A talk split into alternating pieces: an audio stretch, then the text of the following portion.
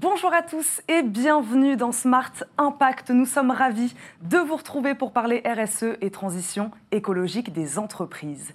Ecopo est partenaire de l'émission. À mes côtés donc, comme tous les jours, Émilie Kovacs, sa fondatrice et rédactrice en chef. Bonjour Émilie. Bonjour Eva, bonjour à tous et ravi de vous retrouver pour un nouveau numéro de Smart Impact. Alors, au sommaire de cette émission, nous parlerons banque sociale et solidaire avec euh, Daniel Dominguez, directeur du développement du Crédit Coopératif.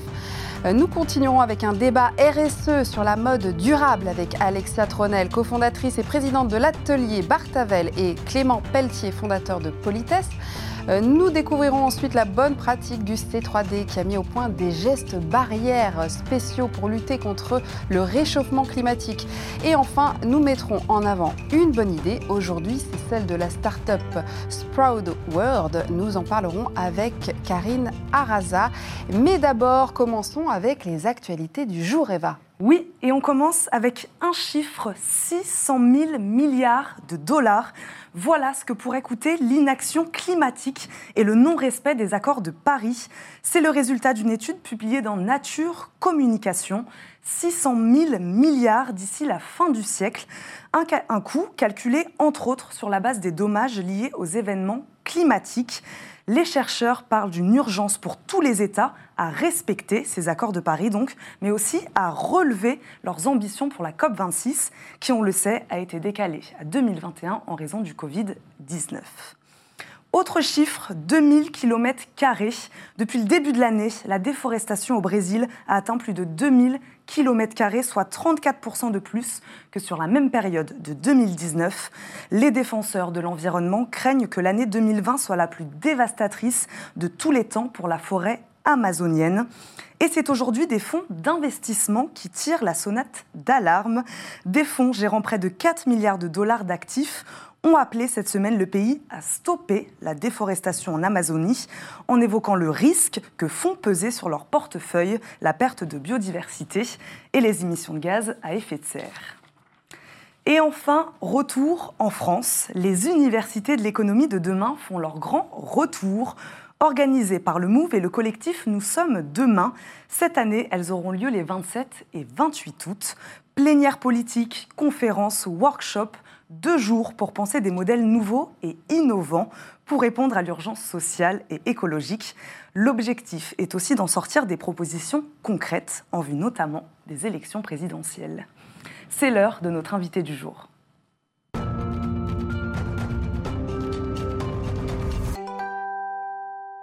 L'invité du jour, c'est Daniel Dominguez, le directeur du développement du Crédit Coopératif. Bonjour Daniel. Bonjour Émilie. Merci d'être avec nous. Euh, est-ce que vous pouvez nous présenter brièvement ce qu'est le Crédit Coopératif? Bien sûr, avec plaisir. Euh, c'est vrai que tout le monde ne connaît pas le Crédit Coopératif. Donc le Crédit Coopératif, c'est une banque euh, universelle au sens où elle propose tous les services de la banque. Mais c'est une banque différente par ses convictions, par son histoire, 127 ans quand même, et par ses clients.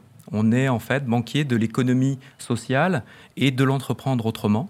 Donc concrètement, ce sont euh, des coopératives, des euh, petites et moyennes entreprises et industries qui appartiennent à des groupements ou à des fédérations. Et c'est aussi des fondations et des associations. Euh, également des particuliers plutôt affinitaires, c'est-à-dire des gens qui ont envie de donner du sens à leur argent c'est ce qu'on appelle la finance engagée et concrètement, c'est euh, des produits et des services bancaires euh, qui permettent de favoriser une économie euh, plus sociale, plus humaine et durable. C'est le, rôle d'une banque, ça, justement? Oui, effectivement, c'est en tout cas le rôle qu'a choisi le Crédit Coopératif. On a décidé d'accompagner des clients, des entreprises qui ont un impact environnemental et social et euh, bah, on voit en fait que ce sont souvent les entreprises et les structures qui ont le plus fort impact économique. Alors depuis 2003, euh, vous faites partie du groupe BPCE. Euh, quel a été le choix de rejoindre ce grand groupe? Ah, euh, écoutez, euh, ça s'est fait, euh, ça s'est fait assez naturellement. le crédit coopératif a, une place à part dans le groupe BPCE hein, pour les raisons que, que, j'ai évoquées. Et c'est important pour le crédit coopératif de pouvoir s'adosser à un grand groupe bancaire. Vous n'acceptez pas tout? En fait, c'est des choix. En fait, on est une banque qui assume ses choix. Euh, c'est le choix de décider avec qui nous allons, euh, nous allons travailler. C'est aussi le choix de décider avec qui nous n'allons pas travailler. par exemple, nous n'intervenons pas sur les activités qui sont liées aux énergies fossiles nous n'intervenons pas sur euh, des activités euh, en lien avec euh, la fabrication de pesticides de synthèse. Nous n'intervenons pas dans le secteur de l'armement. Donc ça, ce sont des choix forts qui sont faits par le crédit coopératif, mais c'est aussi donner la possibilité à nos clients de faire des choix. Et, pour ça, nous mettons à leur disposition des services et des produits bancaires qui leur permettent de générer des dons pour des associations, nous mettons en place des produits. C'est très concret. C'est très concret, euh, puisque euh, concrètement, vous allez décider dans une liste de 54 associations partenaires du crédit coopératif à qui vous souhaitez donner de l'argent. Euh, vous avez aussi la possibilité de tracer votre argent. C'est le principe du circuit de l'argent et que le crédit coopératif soit en capacité de vous dire ce que l'on fait de vos dépôts bancaires, de ce que l'on fait de votre épargne. Et euh, nous, euh, nous avons travaillé de manière à avoir cette traçabilité, soit vers des secteurs qui vous tiennent à cœur, et on en a liés à l'environnement, liés, liés, à la planète, liés à, une société plus juste ou à entreprendre autrement, mais aussi dans les territoires. On a par exemple un livret qui s'appelle Livret Coopération pour ma région. Donc je ne sais pas d'où vous êtes originaire, moi mon épouse est bretonne, et euh, ses dépôts, son épargne sur le livret Coopération pour ma région, elle souhaite que le crédit coopératif l'investisse dans des projets de Bretagne, et c'est ainsi qu'on assure la traçabilité de l'argent à nos clients. Vos clients viennent au crédit coopératif, donc en toute connaissance de cause, en tout cas, ils, connaissent vos, valeurs. Petite question par rapport à l'actualité. Est-ce qu'en ce moment, vous avez une demande plus importante peut-être de, clients, que ce soit des entreprises ou des particuliers, qui justement là euh, prennent conscience en effet que c'est important d'avoir une banque euh, qui est solidaire, euh, solidaire et sociale? En fait, on a le sentiment que cette prise de conscience, elle était avant la crise.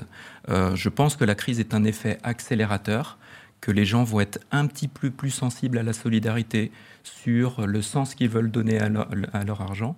Euh, en fait, nos, nos clients n'ont pas attendu la crise pour être exigeants vis-à-vis de nous. Hein. Euh, euh, le premier produit solidaire. Ils le seront peut-être vis-à-vis des autres banques, justement. Ils seront Certainement, bah, je, je, je l'espère, je l'espère aussi. nous, on a lancé nos produits solidaires qui permettent de générer des dons. On les a lancés en 1983. Et ensuite, on n'a pas arrêté euh, d'écouter nos clients sociétaires, puisque nos clients ont la possibilité de prendre des parts du crédit coopératif pour participer aux décisions clés de, euh, la banque. Et c'est ainsi qu'on a euh, créé bah, des produits qui permettent de générer des dons. Alors j'ai parlé tout à l'heure des livrets qui permettent de reverser jusqu'à 50% des intérêts du livret à une association de votre choix. Mais vous avez aussi la possibilité de générer des dons par l'utilisation de votre carte bancaire. Des dons qui sont soit générés par vous par choix, soit par le crédit coopératif. Concrètement, à chaque fois que vous allez à un distributeur de billets, le crédit coopératif reverse 5 centimes d'euros à, une association de votre choix. Mmh. On a fait évoluer aussi sur la, sur la traçabilité, j'en ai parlé tout à l'heure, pour pouvoir vous dire, bah, moi je veux agir pour la planète. Donc moi, crédit coopératif, dites-moi que mon argent sert à agir pour la planète. Bah, nous certifions à nos clients que nous investissons cet argent pour accompagner des financements d'entreprises vertueuses environnementalement et socialement. Justement, vous parliez de traçabilité. Comment est-ce que vous, vous, cultivez cette traçabilité? Comment vous la certifiez? Alors, il y a évidemment des obligations réglementaires, euh, mais le principe est le suivant. Euh, je, vais vous prendre un, je vais vous prendre un exemple concret. Euh, livret coopération pour ma région. Euh, donc c'est le livret que j'ai évoqué qui vous permet, que vous soyez en Corse, d'investir en Bretagne, de Bretagne en Corse, peu importe. Mais euh, nous, nous, assurons que 100% euh, des, dépôts qui ont été réalisés sur ce livret sont affectés à la région de votre choix. On va même plus loin, puisque vous, vous avez choisi la région, mais nous sommes en capacité de vous dire dans quel secteur d'activité cet argent-là a été investi. Et concrètement, au plan national, le livret coopération pour ma région a été utilisé à 40% pour accompagner des projets du médico-social, donc concrètement euh, des EHPAD ou des structures d'accompagnement de personnes en handicap, par exemple. C'est important cette transparence. Euh, les, salariés, vous êtes combien de collaborateurs au Crédit Coopératif? 2000, 2000 salariés au Crédit Ils portent ces valeurs-là aussi Bien sûr, oui, oui. Je, bah, j'espère que ça se, ça se sent dans, dans l'échange qu'on a aujourd'hui. Mais, mais évidemment, les convictions, elles ne sont pas que chez les clients, elles sont aussi portées par l'ensemble de, de l'entreprise. nous, cette crise, finalement, elle ne change pas nos objectifs. on veut plus de clients en 2020 on veut euh, plus de qualité de service évidemment, on veut avoir plus d'impact sur la société. Pourquoi c'est important qu'une banque soit responsable? Concrètement, là, c'est une question un peu plus générale où on prend un peu de hauteur. Pourquoi c'est important? C'est ce que j'imagine se sont dit les gens qui ont créé le, coopératif, euh, le crédit coopératif au début. Pourquoi mmh. c'est important? Bah, déjà, c'est écouter euh, les besoins de, la société, en fait. Aujourd'hui, c'est ce que j'ai dit tout à l'heure, on a vu que toutes les structures, qu'elles soient entreprises, associations ou fondations, lorsqu'elles ont une démarche qui est plus vertueuse en termes de, responsabilité sociale et environnementale, on observe qu'elles le sont aussi économiquement. Donc, aller vers plus de responsabilité de la société, c'est aller vers plus d'efficacité économique. Et comment vous voyez l'avenir dans le secteur, dans le secteur bancaire? Vous pensez que toutes les banques, elles vont s'y mettre, effectivement? On voit les banques s'y mettre déjà. Hein. Euh, la vocation du crédit coopératif, c'est aussi d'être copié. Euh, et d'entraîner avec nous euh, les autres établissements bancaires. Et on ne s'en cache pas. Euh, la difficulté reste de garder toujours un temps d'avance sur, les autres. Les, autres vont y venir parce que la société va y venir. Voilà. Et ce n'est pas forcément la crise du Covid qui l'aura généré, mais certainement que la crise du Covid l'aura accéléré. Et c'est d'autant plus important de soutenir euh, les entreprises euh, et les, ceux qui participent euh, activement à la transition, à la transition écologique et durable Complètement. dans nos sociétés. On doit rentrer dans un modèle. je, vous, donnerai deux exemples. nos produits de dons permettent de reverser, on reversait même en 2019 3 170 000 euros de dons à des associations, donc aux 54 associations partenaires du crédit coopératif. Donc ça, c'est concret ce sont les actions de nos clients et du crédit coopératif, puisque nous versons aussi une, partie, vers, euh, vers les associations. C'est aussi euh, créer un cercle vertueux. Euh, on a lancé en début d'année un prêt qui s'appelle Choisir son impact. Le principe est extrêmement simple. Vous avez une association ou une entreprise. Vous souhaitez réaliser un investissement. Vous avez aussi vous avez ou vous souhaitez mettre en place une politique de responsabilité sociale et environnementale avec votre conseiller, vous allez retenir deux critères que vous souhaitez atteindre dans les deux ans. Au terme des deux ans, si les deux critères sont atteints, ils sont extrêmement simples. Hein. Ça peut être plus de féminisation dans la gouvernance de votre structure. Ça peut être avoir une politique sociale un petit peu plus forte. Ça peut être moins de consommation énergétique. Si ces deux critères sont atteints, le crédit coopératif d'office réduit de 0,10% le taux qui a été accordé à l'association et à l'entreprise. Ça, ce sont des actes concrets qui doivent pousser justement à créer ce cercle vertueux de la responsabilité sociale et environnementale. Merci beaucoup Daniel Dominguez d'avoir été avec nous aujourd'hui, de nous avoir parlé banque solidaire, sociale avec le, le crédit coopératif. Et on va passer à la bonne pratique du jour. Oui, Eva, la bonne pratique du jour est celle du Collège des directeurs du développement durable C3D qui vient de publier huit gestes barrières climat à destination des entreprises et des citoyens. Alors, le but, c'est de diffuser largement des gestes simples afin de diminuer massivement nos émissions de gaz à effet de serre. Et ces gestes sont basés sur des recommandations scientifiques du GIEC. Tout à fait, Eva, ces gestes sont conçus pour être simples, génériques, universels et pertinents.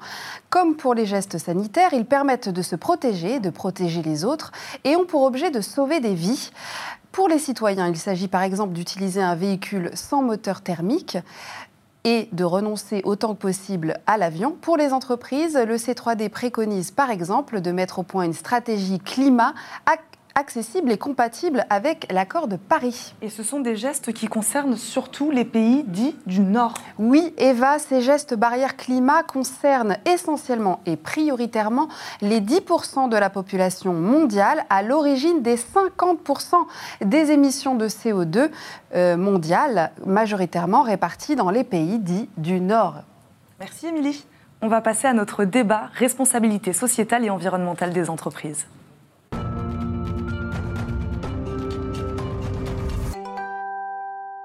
Nous sommes avec Alexia Tronel, la cofondatrice de l'atelier Bartavel. Bonjour Alexia. Et Clément Pelletier, euh, qui est fondateur de Politesse pour parler de mode durable. Bonjour à tous les deux. Merci beaucoup d'être ici.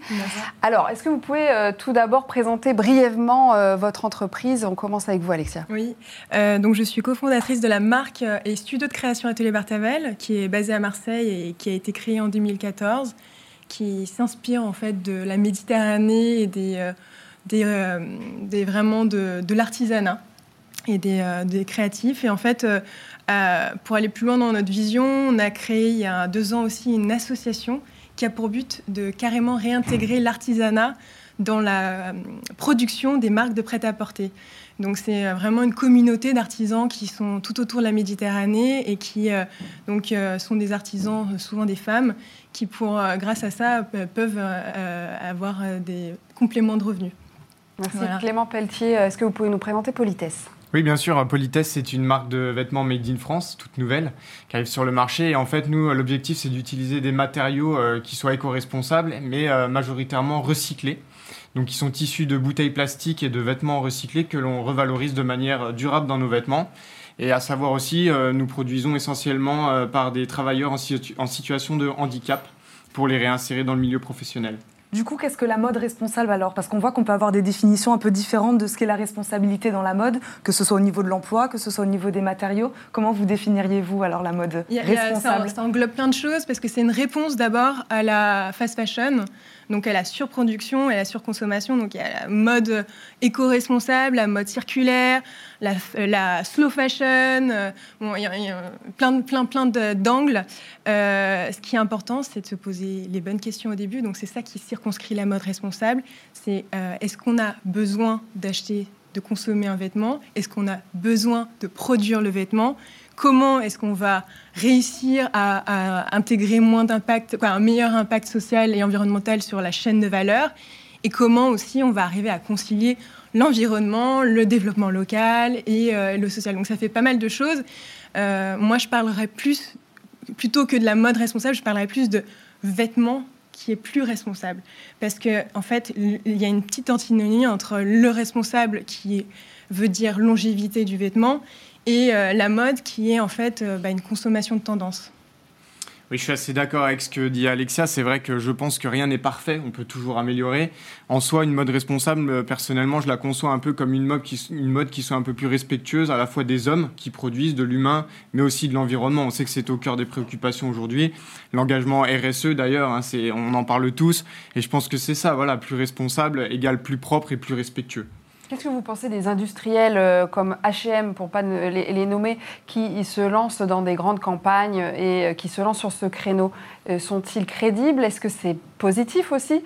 Je pense qu'ils sont crédibles, bien entendu. On le voit d'ailleurs. H&M a nommé récemment une nouvelle présidente à sa tête, qui est l'ancienne responsable du développement durable du groupe, pour preuve que l'engagement et la volonté de faire mieux est là.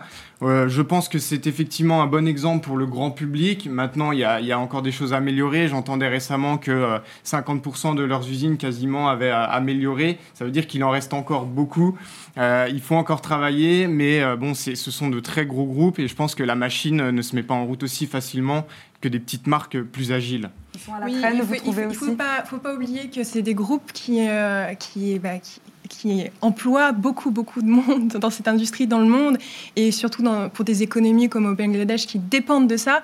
Donc c'est vraiment, euh, aujourd'hui, c'est pour voir, pour, pour, juger, on va dire, pour, faut regarder un peu ce que font ces groupes, si c'est une action globale qui s'adresse à toute la chaîne de valeur ou si c'est plus des, opérations marketing qui vont être bah, du coton bio, mais en même temps, derrière, c'est fait dans des conditions où la main-d'œuvre est sous-payée. Donc c'est un peu le, la réflexion, elle est plus là que d'avoir la vision binaire euh, où euh, en fait il y a les petits et les grands et, euh, les, les, méchants. le secteur, vous le trouvez à la traîne sur ces, sur ces enjeux-là Le secteur, il est à la traîne. Il a été à l'écart des débats qui ont commencé bien avant. Donc clairement, il s'est réveillé un peu brutalement en 2019. Et là, avec cette crise Covid, ça a été une prise de conscience encore plus accéléré. Voilà. Parce que la demande, elle, est là hein, des consommateurs. C'est pour ça que les industriels, toutes les marques, enfin, s'y mettent aussi parce que les consommateurs demandent ça. Il y a une pression accrue euh, que ce soit les médias qui en parlent, euh, les, applis euh, qui font des notations. Puis aujourd'hui, même pour les marques, hein, on va distribuer parce qu'on correspond à des standards et que derrière, même les Galeries Lafayette vont pousser leurs marques pour qu'elles correspondent à ces, nouveaux critères. Donc, il y a, et puis le consommateur, en effet, en France, en tout cas, on l'a vu, il y a une déconsommation. On se rend compte qu'on est en train d'accorder de, de plus en plus de valeur à notre façon de consommer et qu'on a un besoin d'un peu de moins, quoi, en fait. Vous êtes d'accord avec ça? Ouais, je suis complètement d'accord. C'est vrai qu'aujourd'hui, euh, bon, euh, le constat est là, c'est que toutes les nouvelles marques qui se montent, euh, enfin, rares sont celles qui n'ont pas un engagement éco-responsable. Ça passe par la matière, ça passe par la méthode de production, ça passe par la relocalisation éventuellement, mais elles ont toutes quand même un engagement, de près ou de loin, et je pense qu'elles ont compris que sans ça, finalement, elles n'étaient pas dans l'air du temps et elles prenaient un nouveau départ avec un train de retard. Et je pense que non, on est dedans. Je suis assez d'accord avec ce que disait Alexia sur le fait que ça a mis peut-être un peu trop de temps, peut-être aussi parce que c'est un marché vraiment international et qu'on produit dans des pays parfois sous-développés. C'est plus long à mettre en marche, mais je pense qu'on y va clairement euh, tout droit comme ce que disait euh, Alexia, il faut que ce soit sur toute la chaîne de logistique, qu'il y ait une cohérence aussi quand même, que ce soit pas que sur un accès. C'est ça qui fait que on sera vraiment dans une mode responsable et durable. Il faut que voilà, de A à Z sur la chaîne logistique, on ait. Euh, il faut qu'il y ait une vision. Il faut qu'il y ait une vision. il faut qu'il y ait une vision. Et c'est pour ça qu'aujourd'hui, les, les jeunes marques ont cette vision, ont euh, des équipes qui sont impliquées, un dirigeant qui est le leader euh, qui a la vision, quoi, euh, qui a des intentions assez honnêtes aussi, souvent par rapport à ça. Et, donc, c'est pour ça que par rapport à une grosse structure, un géant, euh, les, problématiques ne sont pas du tout les mêmes parce que la, chaîne de valeur d'une grande marque, elle est complètement fragmentée, elle est complètement opaque, il y a des sous-traitants, des intermédiaires, et donc pour aller vérifier tout ça, c'est beaucoup plus complexe. Donc il faut faire confiance peut-être aux plus petites structures bah, en tout cas, on a tendance à être plus transparent, puisque de toute manière, sans transparence, on n'a pas de crédibilité. On n'a pas cette image de marque que peuvent avoir euh, les, grandes enseignes aujourd'hui. Donc on a besoin de cette transparence. On a besoin de montrer au consommateur ce qu'il achète réellement. On a besoin aussi de co-développer avec notre consommateur final pour l'engager dans ce qu'on va lui produire. Et puis j'ai tendance à dire que euh, je pense qu'aujourd'hui le, le, greenwashing ça marche pour les grosses sociétés qui ont de gros budgets aussi, marketing, communication, image de marque qu'en tant que petite marque, nous n'avons pas. Et, euh, et, tout ce bullshit et greenwashing, euh, c'est pas du tout dans l'air du temps pour les petites enseignes. Quoi. Pourtant, pour le moment, euh, ça, ça représente une, part minime hein, dans la mode, la mode durable, engagée comme vos, deux marques à, à 100%. Est-ce que vous pouvez nous expliquer comment encourager cela encore auprès d'autres marques, auprès des grands groupes, pour que ça devienne une norme? Est-ce que la mode durable est synonyme de déconsommation? C'est ce que vous disiez, Alexa, Alexia. Pardon. Elle est synonyme d'un autre mode de consommation, en effet. Donc, euh, il y a une, euh, en tout cas, il y a une vraie remise en question de, des modèles actuels de fast fashion avec euh, des collections qui, qui sortent euh, à rythme très très fréquent et répété. donc, il y a forcément un passage à la déconsommation et consommer des vêtements qui durent.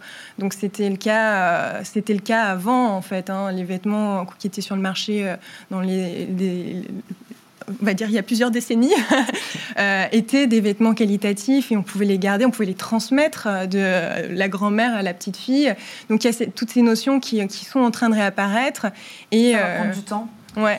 Je pense que ça va prendre du temps et, et, pour rebondir un peu avec ce que dit Alexia, moi je pense qu'il y a aussi une dimension importante, c'est que faire un vêtement éco-responsable c'est bien, faire un vêtement durable c'est encore mieux. Le vêtement est devenu un peu jetable. Et c'est ça qui est regrettable aujourd'hui. Avec les influenceurs, la, la fast fashion, euh, on met un vêtement par jour. Ça, c'est quelque chose que vous dénoncez, j'imagine. Voilà, c'est quelque chose qu'on dénonce. Je pense qu'Alexia sera d'accord avec ça. Euh, on se bat contre ça, effectivement. Et c'est surtout, il y a un constat aujourd'hui qui, qui est, inévitable, c'est de se dire qu'on porte seulement 30% de notre vestiaire. Ça veut dire que tout ce qu'on a acheté euh, sur un coup de tête, Black Friday, soldes, vente privée, tout ce qu'on voit aujourd'hui qui est le nom de notre quotidien, finalement, euh, c'est pour le porter peut-être une fois, voire même jamais, et le laisser dans son dressing pour qu'il finisse finalement enfoui. Les plateformes type Vinted où justement euh, le vêtement a plusieurs vies, ça aussi c'est intéressant. De développer ce genre de, C'est ce intéressant genre de à partir du moment où la démarche elle reste euh, la même. Ça veut dire euh, si c'est pas pour être dans un non plus dans, dans un turnover de on, on- on rachète, on consomme et on pourrait échanger pour changer sa garde-robe d'une façon.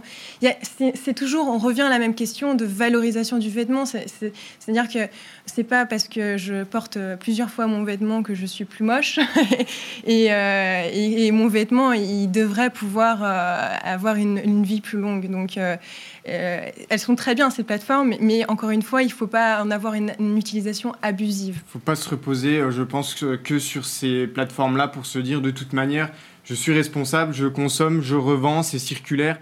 Pas forcément, ça pousse aussi à la surconsommation. Finalement, c'est facilité à, à revendre. On va s'arrêter là. Merci beaucoup à tous les deux d'avoir été avec nous aujourd'hui. Merci Merci. beaucoup. Avoir discuté mode durable. Merci beaucoup. On va passer à la bonne idée du jour. L'idée du jour, la bonne idée du jour, c'est celle de Sprout World, une entreprise danoise créée en 2013 qui fabrique des crayons qui se plantent. On accueille tout de suite Karine Arassa qui va venir nous en parler. Bonjour Karine. Bonjour, merci beaucoup de me recevoir. Bonjour. Merci d'être ici. Est-ce que vous pouvez nous présenter Sprout World Bien sûr, alors Sproutworld, c'est une entreprise danoise qui a été créée en 2013. Et aujourd'hui, Sproutworld est la première entreprise à créer les, les premiers euh, crayons euh, éco-responsables au monde, les crayons à planter. Euh, je vous en ai ramené un pour vous montrer. Donc en fait, ce sont euh, des crayons où euh, à l'extrémité, vous avez une petite capsule où dedans, vous allez avoir des graines. Ça peut être du basilic, des tomates cerises ou encore des marguerites. Et euh, l'idée, c'est de se dire que c'est un crayon que vous allez pouvoir planter à la fin de son utilisation. Aujourd'hui, il faut savoir que dans le monde, il y a, euh, chaque jour, il y a 135 millions de crayons plastiques qui sont fabriqués euh, pour les entreprises, pour le grand public. Et c'est autant de plastique qui, sont, qui ne va pas être recyclé. Donc l'idée, c'est de se dire, bah voilà, on a un crayon du quotidien, enfin un objet du quotidien qu'on peut recycler, lui donner une deuxième vie et une vie plus environnementale. Le constat, c'était celui-là. Vous êtes parti du constat qu'il voilà, il y avait trop de crayons non Oui. recyclés. Alors en et il fallait sont- trouver une solution. Exactement. En fait, ce sont euh, trois jeunes étudiants du MIT de Boston qui ont créé le concept. Et euh, Michael Stolsom, le directeur de Sproutworld, a adoré cette idée. Du coup, a racheté le brevet. Euh, et du coup, depuis 2013, euh, aujourd'hui, euh, Sproutworld a déjà vendu plus de 25 millions de ces euh, crayons euh, à planter. Alors à qui justement? Aux entreprises? Et comment on retrouve ces Exactement. crayons Alors, euh, à 80% pour les entreprises, puisqu'aujourd'hui, c'est un peu le goodies euh, nouvelle génération, le goodies euh, environnemental. Ça permet de substituer euh, euh, soit aux clés USB où on marquait le logo de son entreprise. Bah, ici, vous pouvez avoir le logo de votre entreprise ou sinon de la carte de visite. Aujourd'hui, vous pouvez marquer euh, votre, votre adresse mail, le nom. Et puis aussi à 20% euh, pour le, le grand public, puisqu'aujourd'hui, on est référencé sur des plateformes de vente, de vente en ligne. Ah, En ligne uniquement, En du ligne. coup, e-commerce, pas en, E-commerce vente fixe? Non, pour le moment, vraiment que e-commerce sur des plateformes qu'on connaît tous. Quels sont vos objectifs futurs sur, euh, sur ce produit ou peut-être sur d'autres? Bien sûr. Alors nous aujourd'hui, nos objectifs, bah, c'est de sensibiliser vraiment les entreprises et le grand public sur euh, les euh, petits objets du quotidien, à se dire voilà, il y a beaucoup de pollution. Euh, Sprout World, euh, du coup, crée des crayons, mais pas que. Ils font aussi, euh, ils remplacent les touillettes à café en plastique avec des sachets de thé, cuillères qui peuvent être biodégradables, donc qui ne font aucun déchet. C'est aussi sur la cosmétique avec les eyeliners, les crayons d'eyeliner qu'on pourrait aussi planter. Donc aujourd'hui, on est en discussion avec des grandes entreprises de cosmétiques. Euh, voilà, c'est vraiment les objets du quotidien et c'est vraiment la mission première de Sprout World, c'est de sensibiliser euh, les entreprises et les, euh, et, le- et les particuliers sur les petits objets du quotidien qui polluent. Merci Karine. Arassa d'être venue nous parler de Sprout World. C'est déjà la fin de notre émission euh, Smart Impact. Eva, à demain pour de nouvelles aventures. Tout à fait. On se retrouve demain pour d'autres débats et d'autres solutions. Et à très vite sur Bismart. À très vite.